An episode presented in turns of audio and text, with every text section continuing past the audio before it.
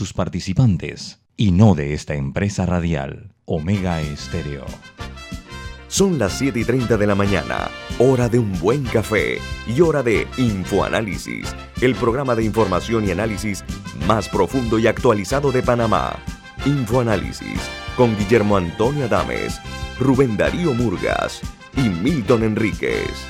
Infoanálisis por los 107.3 de Omega Estéreo, cadena nacional.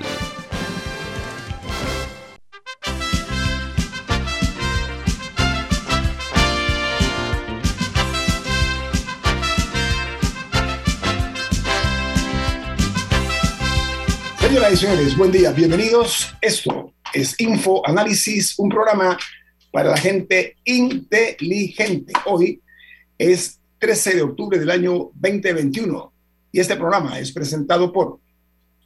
Por Café Lavazza, un café italiano espectacular que usted puede conseguir en los mejores supermercados, pedirlo en los mejores restaurantes y también solicitar servicio a domicilio por internet a través de www.lavazzapanamá.com. Café Lavazza, café para gente inteligente y con buen gusto, presente Infoanálisis. Gracias por escucharnos. Estamos a su disposición a través de nuestra cadena nacional que cubre todo el país en la frecuencia 107.3 y 107.5. De igual manera, en nuestra, eh, nuestra nueva app también que está disponible para ustedes, tanto para la tecnología de Play, en Play Store como en App Store, en sus móviles o celulares. En, eh, eh, también en sus televisores nos pueden sintonizar en el canal 856, canal de Tigo, y en sus celulares y computadoras nos pueden ver y escuchar en Facebook Live, en la cuenta de Omega Stereo. Así que no se puede perder usted ningún programa. Y si no pudo ver el de ayer o el de la semana pasada, hace un mes, todos están los programas en video colgados en YouTube y también en el podcast del programa en Anchor, Spotify, Overcast y iTunes. Bueno, amigos, vamos a entrar en materia, como costumbre, dándole a conocer a ustedes cuáles son las noticias que hacen primera plana en los diarios más importantes del mundo. Comenzamos en el Reino Unido porque este país está amenazando a la Unión Europea con una guerra comercial, mientras el Parlamento británico describe como un fracaso sanitario histórico la primera reacción de Boris Johnson ante la pandemia. Hay que recordar que el Reino Unido es el país europeo que más muertes ha registrado por la COVID-19 por la lentitud de los ministros de salud y los expertos científicos británicos atacaron muy tarde la COVID-19. Los periódicos de Estados Unidos, en sus primeras planas, los principales dicen, el Washington Post dice la prohibición de mandato de la vacuna eh, o de la vacunación eh, en Texas agudiza las líneas de batalla política. Añade que los, los republicanos y sus aliados conservadores eh, han realizado nuevos ataques a estrategias de salud pública, llevando al, gobierno de Estados Unidos eh, eh, la parte corporativa a una creciente batalla cultural y política. Mientras el diario The New York Times en su principal noticia titula Estados Unidos abrirá las fronteras con Canadá y México para viajeros que tengan vacunación completa. Así que la apertura de las fronteras terrestres se da tras 19 meses de cierre. Los viajeros no vacunados seguirán, seguirán siendo rechazados para entrar a los Estados Unidos y las autoridades han levantado la prohibición de lo que denomina los viajes no esenciales. Mientras el eh, diario The Wall Street Journal, en su primera plana, su principal noticia, titula Pilotos de la aerolínea Southwest advierten que el cansancio y la frustración podría exacerbar más cierres porque la aerolínea se esforzó para restablecer su servicio luego de una crisis que resultó en más de 2.000 vuelos cancelados durante el fin de semana y el lunes pasado. Vamos a Cuba, donde el gobierno prohíbe una marcha pacífica y sostiene que el socialismo en la isla es irrevocable. Dice que decenas de personas habían solicitado permiso para protestar contra las autoridades en un acto inédito realizado en la isla cubana. Mientras en Chile, el presidente Sebastián Piñera envía a las Fuerzas Armadas a lo que denominan zona roja del conflicto mapuche, que es una tribu indígena chilena y anuncia el estado de excepción por la grave alteración del orden público en esa región. Yo quiero advertir, para que tengamos una idea de la rigurosa que es eh, eh, la parte de los militares chilenos, vean en YouTube una, marcha militar con relación al Día de las, eh, de las Glorias del Ejército chileno, hace unos tres años, que ha generado reacciones tanto por expertos españoles, estadounidenses y otros, para que vean ustedes cómo se maneja el ejército chileno. Los invito a que lo vean, está en YouTube. Bueno, en uh, México, ante la pandemia, la población desarrolló un síndrome visual informático por la alta exposición a las pantallas de televisión, las computadoras y los celulares, causando afecciones visuales como visión borrosa, fatiga e irritación visual, sequedad, enrojecimiento de los ojos, mareos y dolor de cabeza, alertó el miembro principal de la Sociedad Mexicana de Oftalmología, sobre todo que se ha eh, ensañado en los niños que están sufriendo rigores muy severos en su visión. Por otra parte, eh, los eh, fiscales alemanes han dado a conocer que están 100% seguros de quién asesinó a la niña Madeleine McCann. Ustedes recuerdan, eso fue hace 15 años, una niña de 3 años de edad fue secuestrada de un área, un complejo turístico hotelero en Portugal, donde ella estaba con sus padres bueno, la secuestraron, la abusaron y la mataron.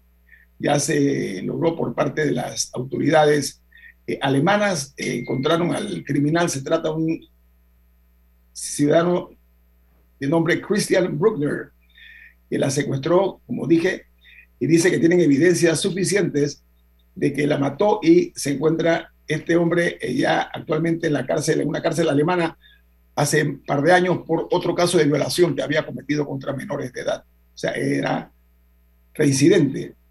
Y eh, otra nota importante que en Argentina, el presidente Alberto Fernández y sus ministros más cercanos almorzaron en la Casa Rosada con la cúpula del poder económico, un almuerzo que se prolongó por tres horas para que me ideas sobre la negación de la deuda o la negociación de la deuda tiene un problema con el Fondo Monetario Internacional actualmente.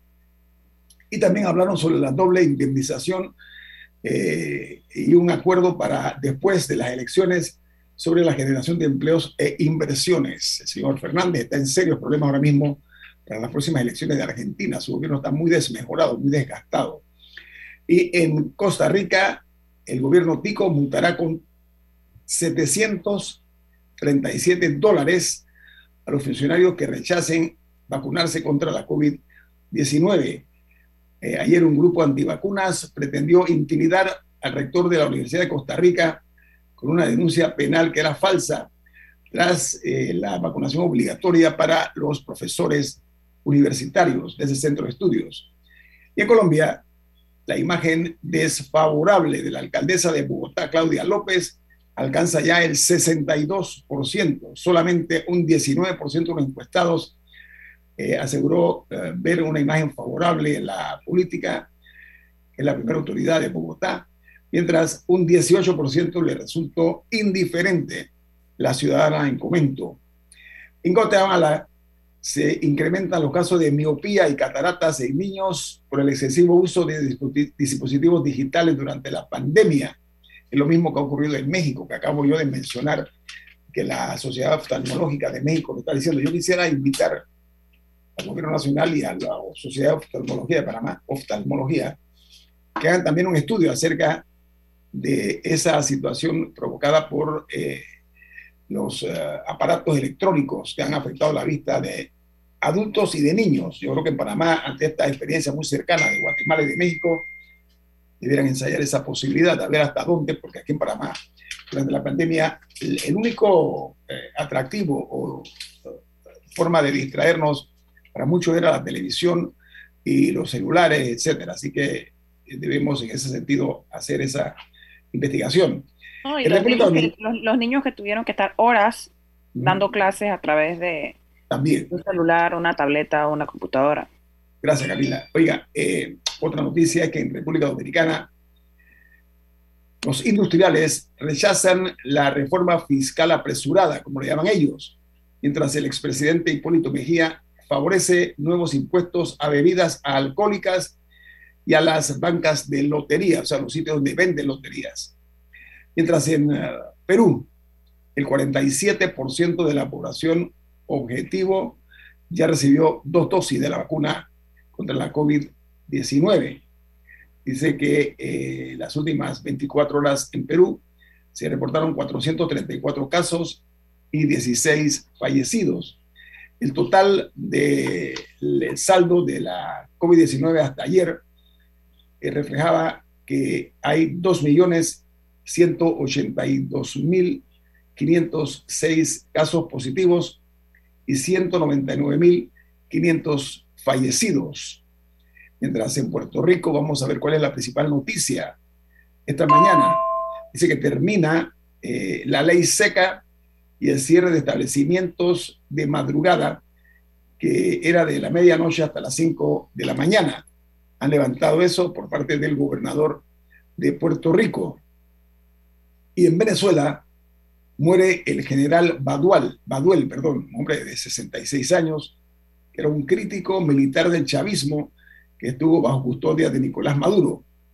Según la Fiscalía Militar, él murió por un paro cardiorrespiratorio tras eh, estar confinado por eh, la COVID-19. Este militar fue un asociado del presidente Chávez en muchas de las actividades e incluso era el padrino de una de las hijas de Hugo Chávez y el régimen de Maduro, al igual que el de Chávez, lo mantuvo en la, en la cárcel, no se sabía de su destino porque estaba eh, confinado a un área absolutamente alejada de cualquier visita, etcétera. Y Baduel se hizo famoso por sus posturas públicas en contra del régimen chavista cuando comenzó a eh, consolidar su estatus de régimen eh, totalitarista. Y a Baduel esto le costó no únicamente la pérdida de su estatus como militar, sino también como ciudadano, porque desde que llegó a la cárcel más nunca salió y hoy y ya se sabe que murió eh, se dice que producto de la COVID-19. No sé si tiene alguna noticia internacional, Camilo Milton. Bueno, sí, ah, lo único es que en la hay un síndrome que le están llamando el síndrome de, de la Habana, eh, que no sé si recuerdan hace un par de años eh, que había acusaciones de que se había, se había usado algún tipo de, de armamento o técnica para, para lastimar a los trabajadores de la embajada estadounidense en La Habana porque reportaban eh, ruidos dolorosos, unos, unos audios dolorosos, eh, o sea, que les dolían los oídos y reportaban mareos, fatiga, eh, una serie de cansancio y, otros síntomas. bueno, desde entonces se ha reportado este, este síndrome no identificado estos síntomas, por lo menos, en varias embajadas y la más reciente que lo está reportando, por lo menos de manera extraoficial, es la embajada estadounidense en Colombia. Y ya el, presidente Iván Duque ya anunció una investigación que va a estar liderada por, por los estadounidenses, pero es algo llamativo porque ya se ha reportado por lo menos en, Alemania, bueno, en, Cuba esa vez, en Vietnam y bueno, y ahora en, en Colombia.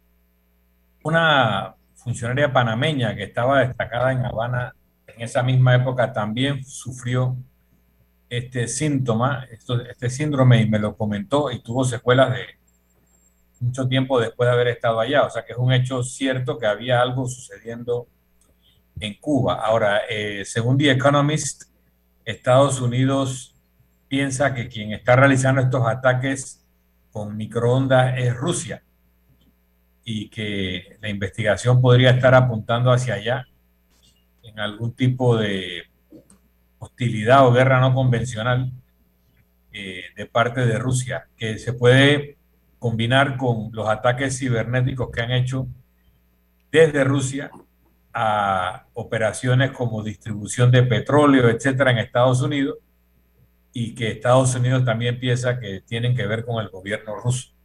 Gracias, Milton. Bueno, vamos al corte comercial. Esto es Info Análisis, un programa para la gente inteligente.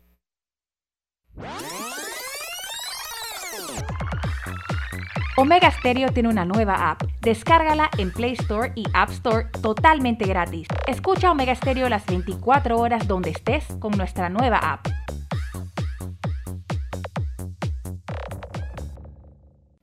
Imagina acceder a un banco digital y ver las cinco playas más top para visitar en verano. Imagina entrar a investigar los requisitos para un préstamo y ver las últimas tendencias de autos y cómo conseguirlo todo en un solo lugar. Ya no tienes que imaginar. En Multibank creamos el mercado de los sueños.com, un portal lleno de novedades, viajes, gastronomía, autos, compras y hasta el hogar ideal para que tomes la mejor decisión al momento de cumplir tus sueños. Entra al mercado de los sueños.com, donde el único requisito es soñar, porque en Multibank cumplimos tus sueños.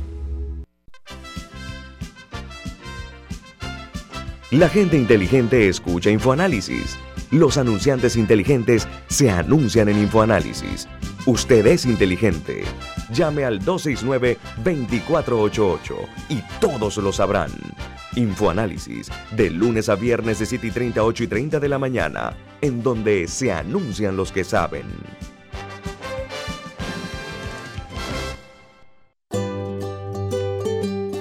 En la vida hay momentos en que todos vamos a necesitar de un apoyo adicional. Para cualquier situación, hay formas de hacer más cómodo y placentero nuestro diario vivir. Sea cual sea su necesidad, en Hogar y Salud los apoyamos haciéndole la vida más fácil, porque contamos con la experiencia necesaria para recomendarle lo que usted necesite. Recuerde, Hogar y Salud les hace la vida más fácil. Visite nuestras nuevas sucursales en Villa Zaita al lado del Super 99 y en Cativa Colón al lado del Super Extra. Estamos abiertos en todas nuestras sucursales del país y le hacemos su entrega de forma gratuita en Panamá Centro. Para mayor información, puede consultar en Instagram y Facebook. Ya viene InfoAnálisis, el programa para gente inteligente como usted.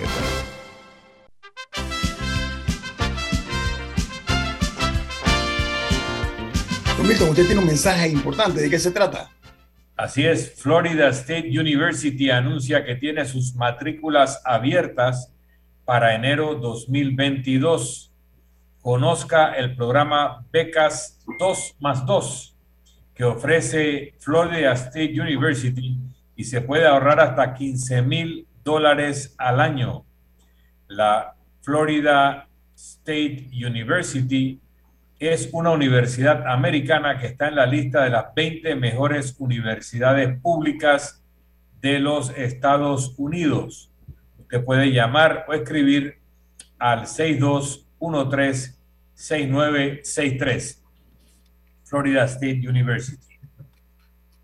Gracias, Milton. Bueno, amigos, eh, eh, vamos a darle a conocer a ustedes los números de la COVID-19 en la República de Panamá. Eh, se reportaron ayer 250 nuevos casos confirmados y tres fallecimientos. En su totalidad, eh, los casos confirmados ascienden a 469.440 panameños eh, que están, son portadores de la COVID-19 y 7.275 fallecidos. Diga, Camila. Sí, son personas que lo han tenido en algún momento. No es que lo tengan actualmente.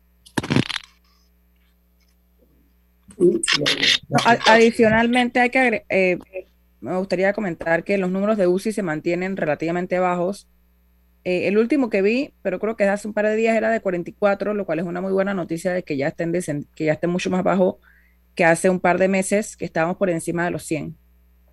Así que eso es una muy buena noticia y esperemos que se mantenga o que disminuya.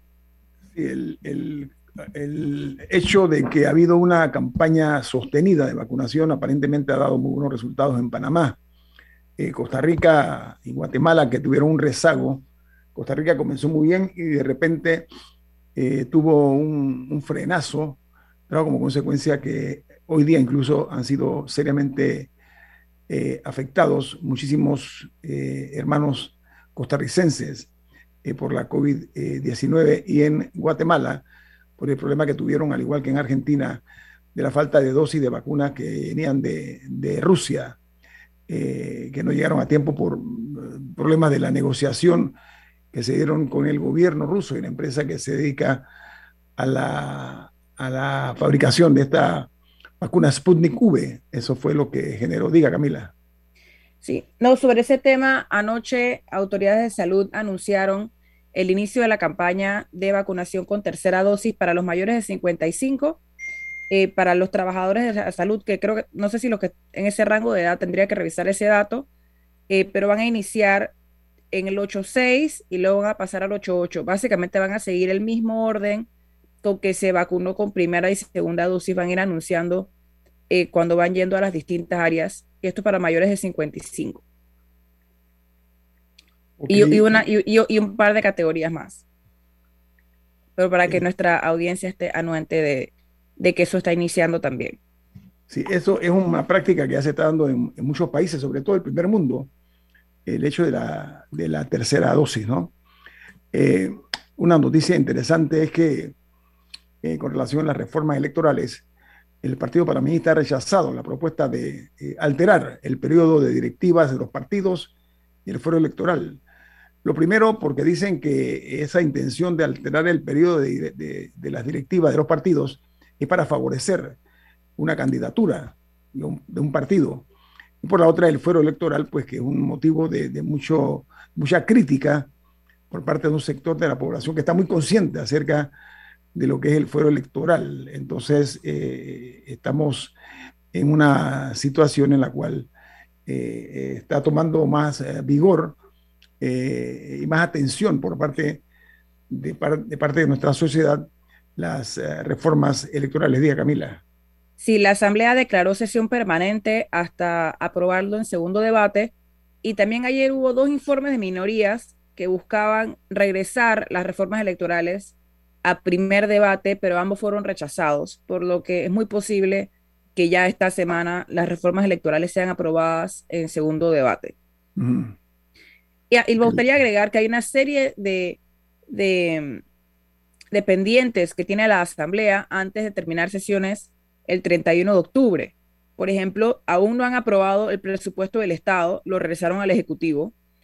Eh, no, no tienen que comenzar a discutir Em, los nombramientos de las nuevas magistradas que deben iniciar funciones en enero. Eh, por lo menos esos tres pendientes, reformas electorales, presupuesto y magistradas, no pueden pasar del 31 de octubre. Hay un elemento interesante con la configuración de la Corte Suprema, con las nuevas magistradas. Y es que el próximo año la Corte Suprema eh, tiene la función de designar a uno de los magistrados del Tribunal Electoral, porque el periodo del magistrado Arauz termina, el cual pudiera ser reelecto o no, pero esa decisión eh, la toma la Corte Suprema de Justicia, así que ese elemento de renovación en el cuerpo judicial también tiene un impacto en el tema electoral. Pero Milton, en tu opinión, la reelección eh, de los magistrados del Tribunal Electoral, pros y contras, eh, a tu juicio. Bueno, son periodos de 10 años, que de por sí es un periodo largo. Largo, es largo.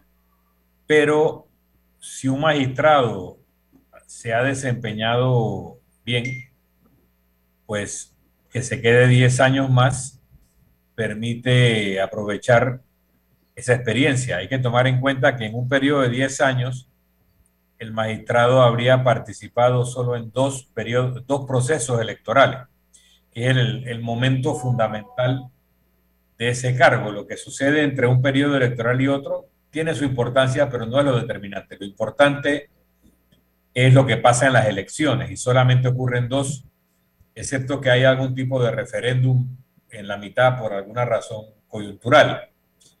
Eh, así que yo no me opongo a una prórroga o reelección de un magistrado en el cargo por la parte de su conocimiento acumulado. Sin embargo, si no hubiera hecho un desempeño satisfactorio, entonces da pie a que, sea reemplazado por una nueva persona.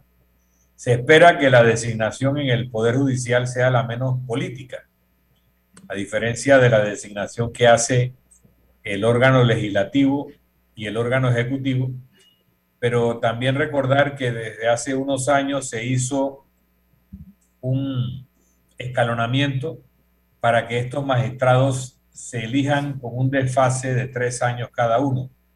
Así que ahora le va a tocar en el 22 a la Corte Suprema. Creo que al Ejecutivo le va a tocar en el 24. Eh, si no me equivoco, es, así. Si es cada tres años, sería el 25, ¿no? Bueno, sí, probablemente tiene razón, el 25, 24, 25. y luego el subsiguiente ya sería dentro del siguiente periodo de gobierno, que le correspondería a la Asamblea Nacional. Eh, volviendo al tema, la Gracias, gracias, Milton, muy amable. Oye, volviendo al tema de la vacunación, porque ya hablamos, Camila, eh, participó a los oyentes de la decisión de la tercera vacuna a personas mayores de, 25, de 55 años, disculpen. No, y también a personas eh, que, cuyos trabajos sean de alto riesgo, como la fuerza de tarea conjunta y los trabajadores de la salud, tanto en el ámbito público como privado. Aunque sean menores de 55, van a tener acceso a la dosis de refuerzo de Pfizer. Es un paso, es un paso interesante, pero hay otra nota con relación a eso, y es que a partir de hoy eh, eh, se está hablando también, pero que para diciembre próximo se está planeando por parte del Ministerio de Salud eh, inocular o vacunar a los niños entre 5 y 11 años de edad en cuanto las agencias reguladoras autoricen el uso de emergencia tanto de la vacuna Pfizer como de la vacuna AstraZeneca, en lo que ha manifestado ayer a la opinión pública el Ministerio de Salud. Yo me imagino que están hablando de las reguladoras como la FDA, yo me imagino. Eh, así que una vez recibido eh, la respuesta positiva, el Ministerio de Salud eh, iniciaría la inoculación a niños entre 5 y 11 años, que se está dando hace ya cierto tiempo en muchos países, en otras naciones. Así que estaríamos nosotros tomando ese tipo de, de decisiones, más que todo, eh, con el propósito de proteger eh, a estos niños en esa edad de 5 11 años, que sería a su vez proteger a sus padres y proteger a sus abuelos, entre, otras, eh, entre otros beneficios. Así que enhorabuena que se esté mirando con una vista, una visión periférica acerca de este problema que todavía no está controlado. La COVID-19 no está controlada en el mundo y somos parte del mundo. Así que eso lo pongo sobre la mesa. Bueno, vamos al corte comercial están escuchando Info Análisis a través de la cadena nacional Omega Estéreo. Viene más.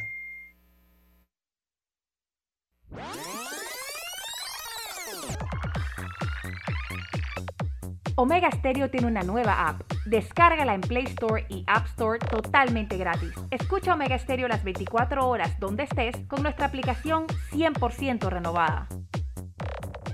Si nos cansamos de la rutina, inventamos una mejor. Con Claro es posible. Activa tu super pack de 5 balboas por 7 días que incluye 1 GB para compartir, ilimitada y minutos ilimitados. Actívalo en miclaro.com.pa. Claro que es posible. Promoción válida del 1 de julio al 31 de octubre de 2021. Para mayor información visita claro.com.pa. Mira lo bueno y aprovecha la feria Multiproductos Banesco con excelentes promociones en préstamos hipotecarios y traslados, préstamos personales, préstamos de autos y tarjetas de crédito. Llámanos al 813-00. Banesco contigo. Ya viene InfoAnálisis, el programa para gente inteligente como usted.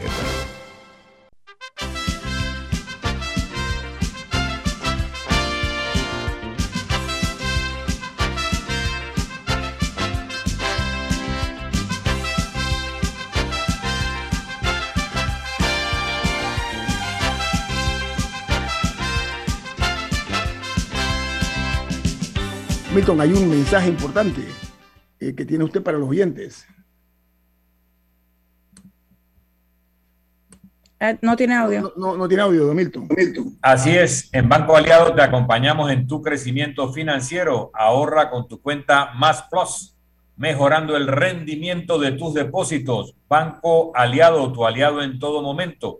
Puedes visitar la página web de Banco Aliado en www.bancoaliado.com y también puedes seguir a Banco Aliado en las redes sociales como arroba Banco Aliado. Banco Aliado, tu aliado en todo momento. Bien, amigos, eh, antes de entrar con nuestro invitado que ya se está conectando, yo quiero mencionar que aquí, eh, en, el, en, el, área, eh, como a golpe de 9 de la noche, a punto de, a masazos y de instrumentos de, este, esta naturaleza, se violentó la puerta de una casa, 9 de la noche, había un, había un carro en el estacionamiento y eh, pretendieron entrar. La suerte es que los vecinos, un vecino se dio cuenta, luego otro, y, salieron en, desmandada a la huida. Me enteré también que un edificio en San Francisco, los eh, delincuentes eh, sometieron al que estaba como guardia de seguridad o, estaba cuidando el edificio y con arma de fuego lo apuntaron y lograron entrar a algunos apartamentos. Quiero decir con esto que ya no únicamente es el peligro de los delincuentes per se, sino también el, lo temerarios que se han convertido y lo, uh, lo, peligroso que es que no les importa si haya gente o no. Entonces, eh, lo que sí debo decir que al llamado de la policía llegaron eh, al sitio, no obstante, eh, tiene que buscarse una fórmula para que todos estemos atentos porque con la situación económica que vive el país, que no es una razón ni justificación, pero eh, desde el punto de vista eh, real, con este tipo de situación que estamos eh, viviendo en el país, la situación económica, que cada vez se hace más difícil, es muy probable que se vaya a, dar otros casos de esta naturaleza de asalto, etcétera, por no hablar, por no hablar de una constante casi que es eh, eh, los crímenes, los asesinatos a balazos eh, y los secuestros de, conductores de taxi, etcétera, y de Uber, que han sido víctimas y de otros servicios de esta naturaleza, han sido víctimas de los, de los ladrones, de los asaltantes que se convierten a la vez en asesinos. Yo llamo la atención primero a la ciudadanía para que estén muy atentas y no subestimen ningún evento. Lo hago con el respeto acostumbrado, por supuesto, ¿no? Nada más eh, es una advertencia sobre la base de eh, que está ocurriendo en el país cada vez es peor eh, la situación. Diga, Camila.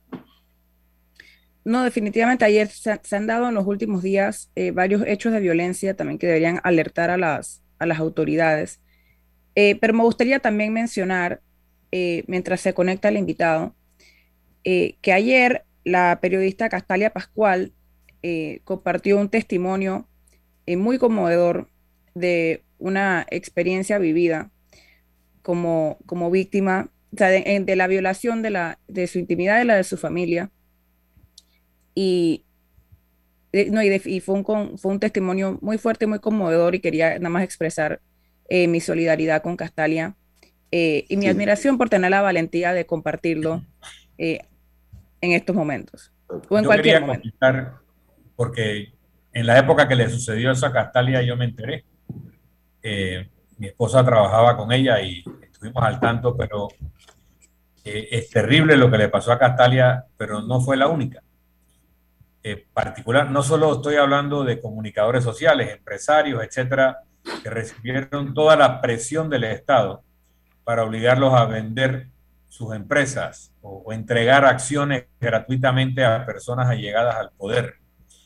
Otros comunicadores y comunicadoras que recibieron presiones similares, chantajes para callarlos o para someterlos en esa época. Fue una época de abuso de poder, una época donde se borraron cualquiera apariencia de separación de poderes se borró porque se fue concentrando el poder cada vez más en las mismas manos.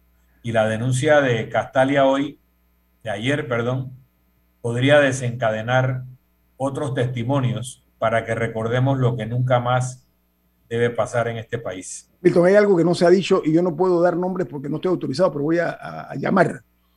Muchos periodistas, muchos comunicadores perdieron su trabajo perdieron su trabajo por dos razones. Una, porque se presionó al medio y la otra porque fueron presionados ellos mismos e intimidados.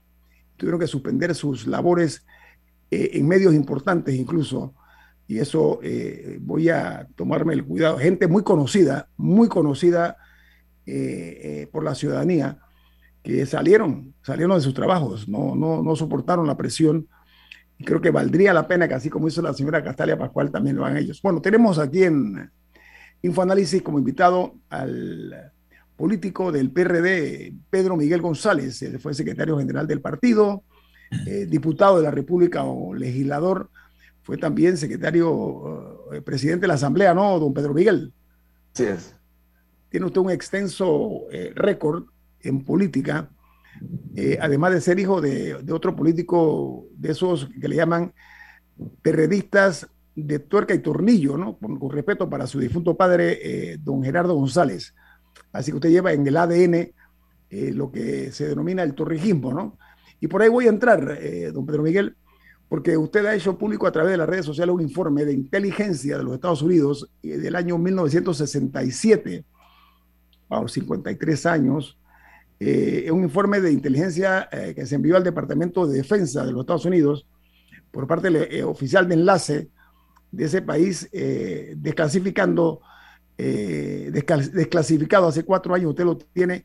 Compártanos acerca de esa información que usted dio, hizo pública, nosotros vamos a hacer a través de medios de comunicación. ¿De qué se trata esa desclasificación del año 1967? Fue un año, fue en octubre 11 del 67, un año antes de el golpe militar de, de, Omar Torrijos. Sí, bueno, ante todo, gracias por la, por la oportunidad. Un saludo a todos los, los panelistas y a toda la audiencia. Bueno, eh, como sabemos, en Estados Unidos la legislación obliga luego de un periodo de tiempo determinado a hacer pública aquella documentación que por razón de, su naturaleza eh, se considera reservada. Y después de 50 años se hacen públicos eh, documentos que fueron clasificados. Y en este caso se trata de un informe, hay muchos otros documentos, pero se trata de un informe que, que remitiera el oficial de enlace que estaba adscrito a la, a la Embajada de los Estados Unidos, pero que operaba. Recordemos cómo era el sistema aquí en Panamá hasta el 68, adjunto al, al despacho del comandante de la Guardia Nacional.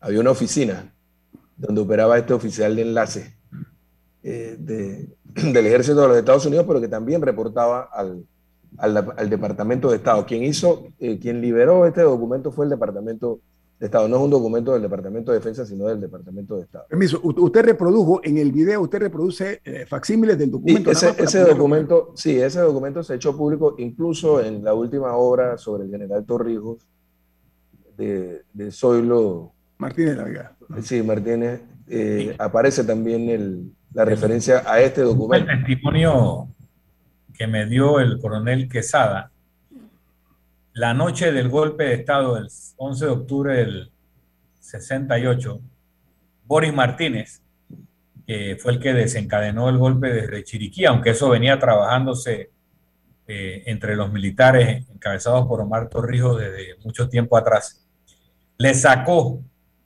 los enseres al señor Angueira, que era el representante de la inteligencia norteamericana, cuyo despacho en efecto quedaba al otro lado del pasillo del, del comandante de la Guardia Nacional. Le sacó sus cosas, las mandó a poner en cajetas, lo puso en la acera fuera del cuartel central y le dijo que avisara que lo vinieran a buscar.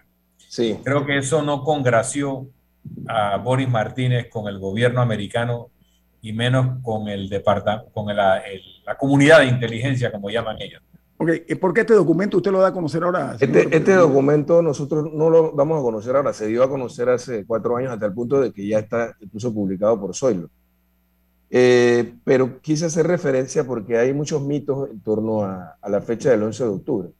Eh, por ejemplo, de que se trató solo de un golpe eh, para preservar el liderazgo institucional que pretendía ser defenestrado por el nuevo presidente Arnulfo Arias.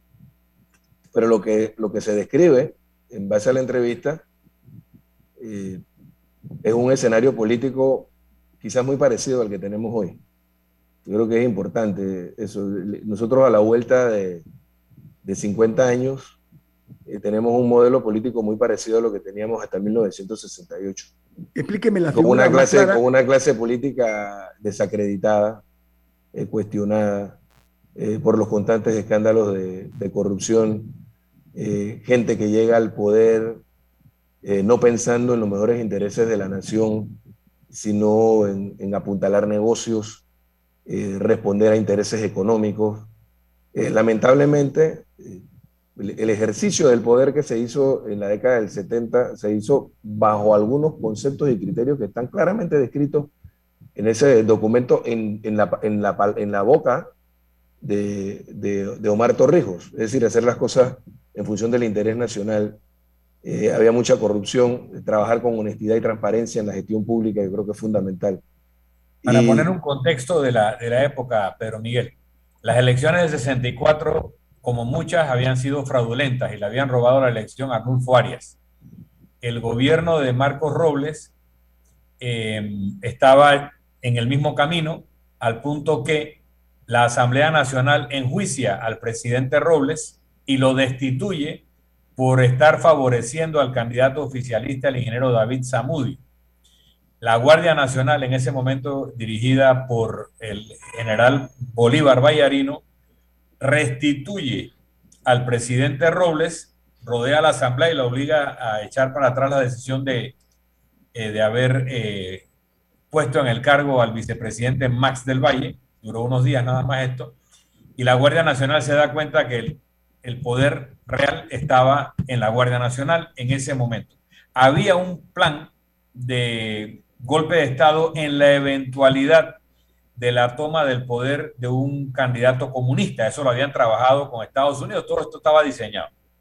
Y se intentó un primer golpe de Estado antes de que Arnulfo Arias tomara posesión, donde estaban involucrados varios civiles y testimonio de eso lo dio el difunto Eduardo Morgan en este programa porque él era parte de esa conspiración que iba a dar un golpe para que Arnulfo Arias no asumiera el poder porque estos sectores le temían. El, plan del cual formaba parte Omar Torrijos fue filtrado por Omar Torrijos al general Vallarino porque él decía yo no le puedo guardar secretos a mi comandante y Vallarino ordenó que no se haga. Ese mismo plan continuó y el actual eh, general retirado Paredes dio testimonio también en este programa que empezaron 24 militares y quedaron 6 y esos seis fueron convocados por el jefe del Comando Sur a una reunión en Quarry Heights unos días antes del 11 de octubre, donde el general norteamericano les advirtió que no dieran el golpe porque ellos entrarían a restablecer a Arnulfo Arias o a apuntalar a Arnulfo Arias. Y cuenta el general Paredes que el entonces teniente coronel Torrijos le dijo nosotros vamos a hacer lo que tenemos que hacer y ustedes hagan lo que tengan que hacer y se retiró. Sé que esto no fue espontáneo, no fue una cuestión de desesperación, eso tenía una planificación bastante larga donde sí hubo personas que se echaron para atrás y otras que lo llevaron adelante. Y el 11 de octubre, que tenía que asumir la comandancia por acuerdo entre los militares o la Guardia Nacional y Arnulfo Arias, el coronel Pinilla en, el acto de, ese traspaso de poder del general Vallarino al coronel Pirilla, que era lo que estaba acordado, el ministro Zurita, ministro de Gobierno, anuncia la jubilación del general Vallarino y del coronel Pinilla. El coronel Pinilla se desmaya en el acto lo tienen que llevar al hospital. Y eso hace que Boris Martínez precipite el golpe, se regresa a Chiriquí y precipita el golpe de Estado para esa tarde. una precisión histórica. Sí, una, precisión, histórica que lo has enhebrado muy bien, pero yo debo agregarlo. El señor Arnulfo Arias Madrid, presidente de la República, eh, eh, electo, eh, él envía a varios de los altos oficiales de la Guardia Nacional, entre esos al coronel Omar Torrijos Herrera, lo manda a El Salvador, a él en particular, y a otro más los saca y trata de imponer a un, eh, una persona foránea a la institución. Hay que decirlo también, o sea, no podemos dejarle, pero yo quiero preguntarle. Señor Duque, que venía, era pariente de los duques panameños, lo traía de Argentina. De Argentina, exacto. Gracias, Milton. O sea, era una precisión histórica, nada más con tu permiso. Vamos a preguntarle ahora a don Pedro Miguel González, ¿por qué sacarlo ahora en este 11 de octubre? Y la analogía de cómo se ha ido descomponiendo la clase política. Creo que es la razón de ser de la inquietud del señor Pedro Miguel González. Así que viene más aquí en Info pero, Vamos a Pedro. Tengo un corte comercial. Viene más aquí en Info Análisis, un programa para la gente inteligente. Omega Stereo tiene una nueva app. Descárgala en Play Store y App Store totalmente gratis. Escucha Omega Stereo las 24 horas donde estés con nuestra aplicación totalmente nueva. Imagina acceder a un banco digital y ver las cinco playas más top para visitar en verano. Imagina entrar a investigar los requisitos para un préstamo y ver las últimas tendencias de autos y cómo conseguirlo todo en un solo lugar. Ya no tienes que imaginar. En Multibank creamos el mercado de los sueños.com, un portal lleno de novedades, viajes, gastronomía, autos, compras y hasta el hogar ideal para que tomes la mejor decisión al momento de cumplir tus sueños. Entra al mercado de los sueños.com, donde el único requisito es soñar, porque en Multibank cumplimos tus sueños. La gente inteligente escucha InfoAnálisis. Los anunciantes inteligentes se anuncian en InfoAnálisis. Usted es inteligente. Llame al 269-2488 y todos lo sabrán. Infoanálisis, de lunes a viernes de 7 y 30, 8 y 30 de la mañana, en donde se anuncian los que saben. Si desea que sus colaboradores trabajen desde su casa, podemos ayudarle. En Solutexa somos expertos en aplicar la tecnología a las técnicas y trabajos de oficina.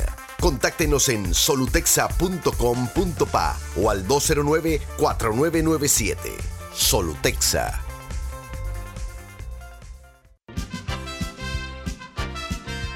Ya viene InfoAnálisis, el programa para gente inteligente como usted.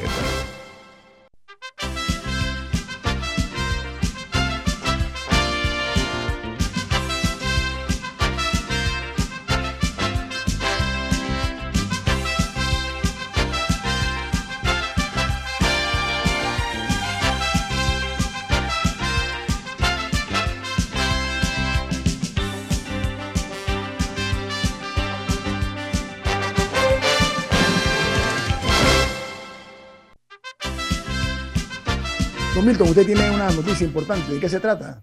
Así es, visita las tiendas más móvil y adquiere velocidad, innovación y cobertura con lo mejor en Internet, TV por cable y celulares en prepago y postpago. Más móvil, la señal de Panamá. Bueno, para los que no están viendo en video, eh, podrán observar que el, el señor Pedro Miguel González, nuestro invitado hoy, tiene en el fondo eh, una foto de Omar Torrijos y el logotipo del original del PRD, ¿no? Que dice 11, 11 de octubre.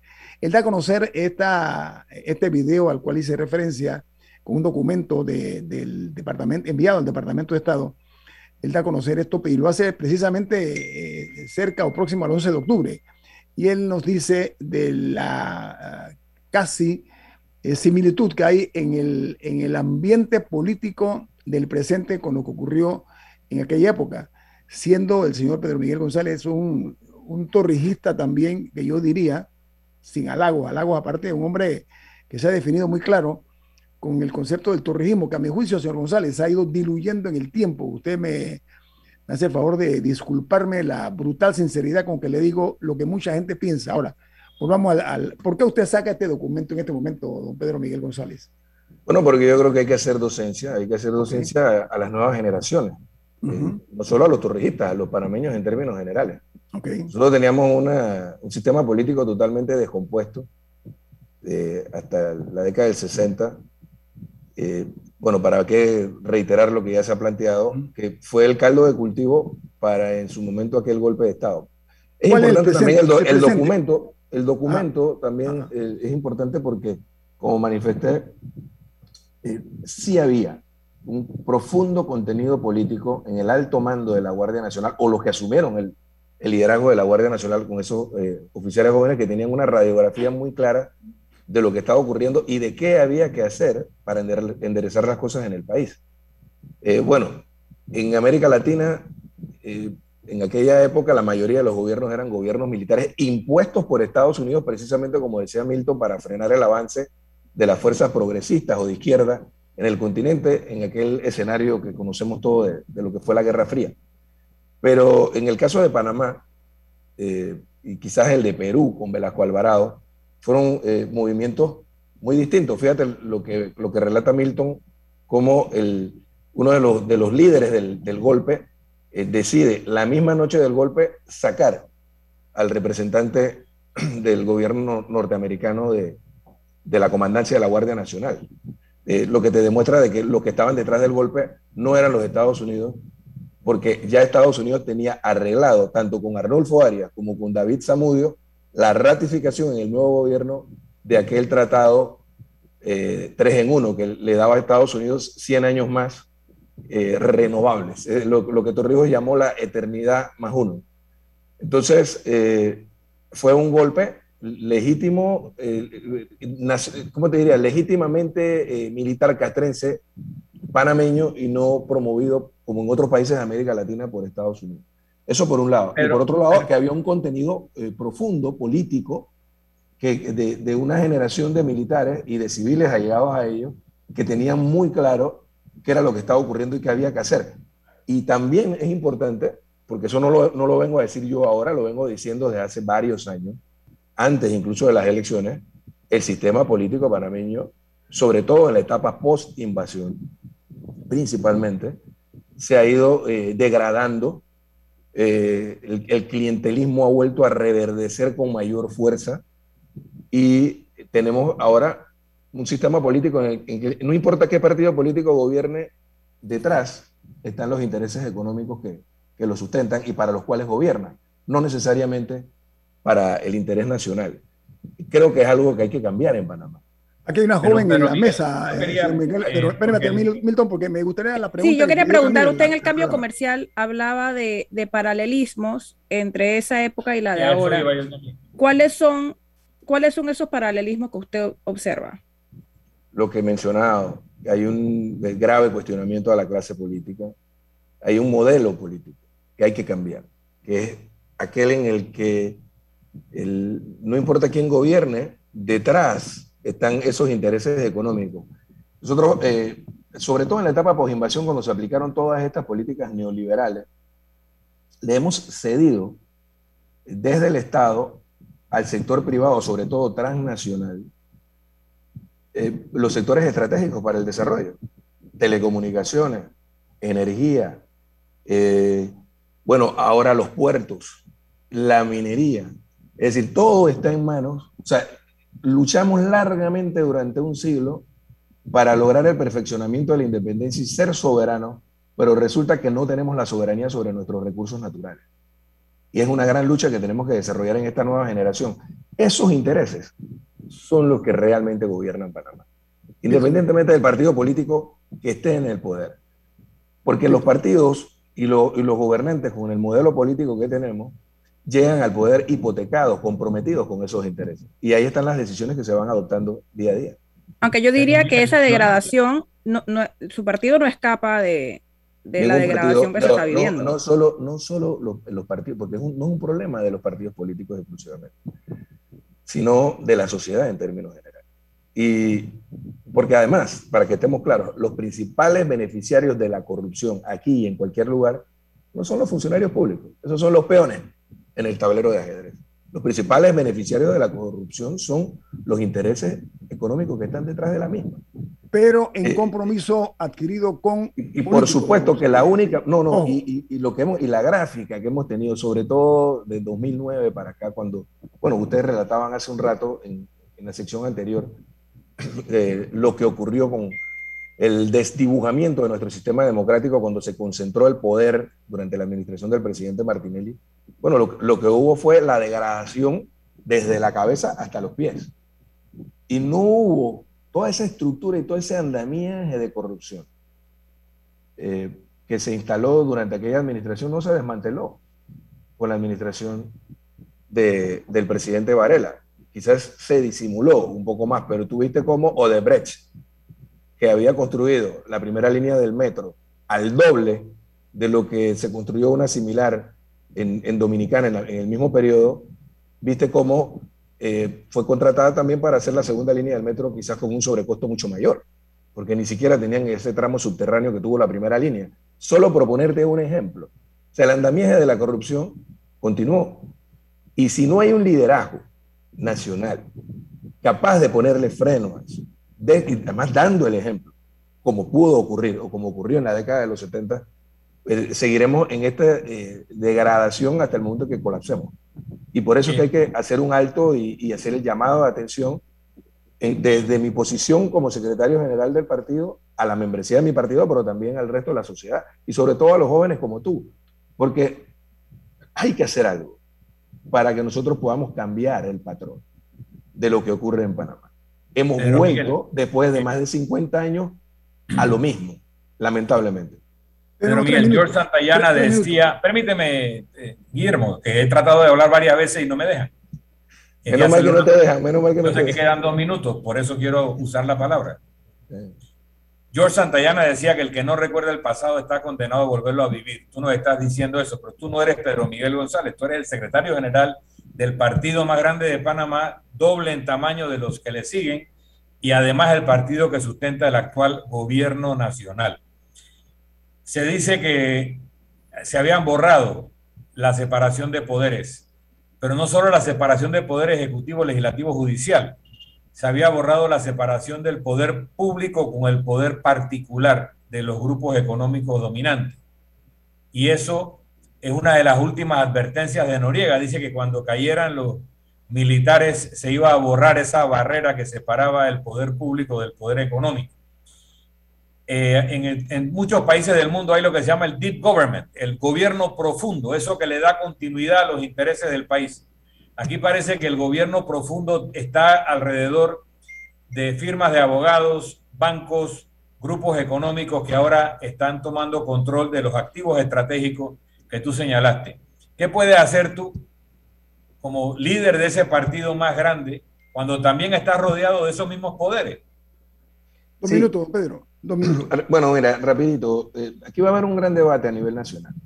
Eh, a lo interno de este partido, que es el más grande del país, pero que además es el que gobierna, sobre hacia dónde ir como organización política. Nosotros logramos avanzar un poco en la dirección correcta, creo que eso fue lo que nos trajo de vuelta al poder, pero existe una tendencia dentro del gobierno actual y de nuestro partido de pretender retornar a lo que teníamos antes.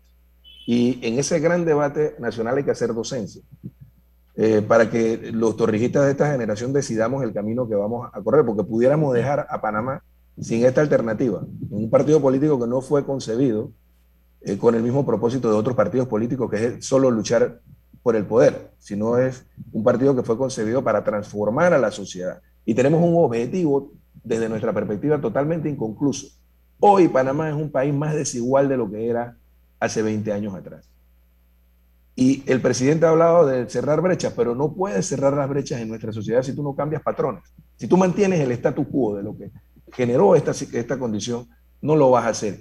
Y es importante que se dé este debate, Milton, y todos ustedes, los, panelistas, para que podamos fijar posiciones. Porque no es solamente dentro del PRD, es en la sociedad panameña donde tenemos que hacer ese gran debate sobre el camino a seguir. Y, y por eso quisimos hacer este planteamiento este 11 de octubre. Don Pedro, qué lástima que entramos, entramos tarde. Lo voy a invitar la próxima semana porque esto no puede quedarse aquí, porque tengo muchas preguntas, muchísimas preguntas de gente del PRD de su partido y también de otros colegas periodistas. Lamentablemente el tiempo nos ha comido. Muchas gracias por su tiempo. No se vayan, que viene Álvaro Alvarado con su programa Sin Rodeos. Don Milton, ¿quién despide Infoanálisis? Nos vamos, pero lo hacemos disfrutando una deliciosa taza del café Lavazza, un café italiano espectacular Café Lavazza, un café para gente inteligente y con buen gusto. Despide Infoanálisis. Ha terminado el Infoanálisis de hoy. Lo esperamos mañana, de 7 y 30 a 8 y 30 de la mañana, para compartir la información y el análisis más profundo e ilustrado de Panamá. Infoanálisis con Guillermo Antonio Adames, Rubén Darío Murgas y Milton Enríquez. Infoanálisis por los 107.3 de Omega Estéreo, cadena nacional.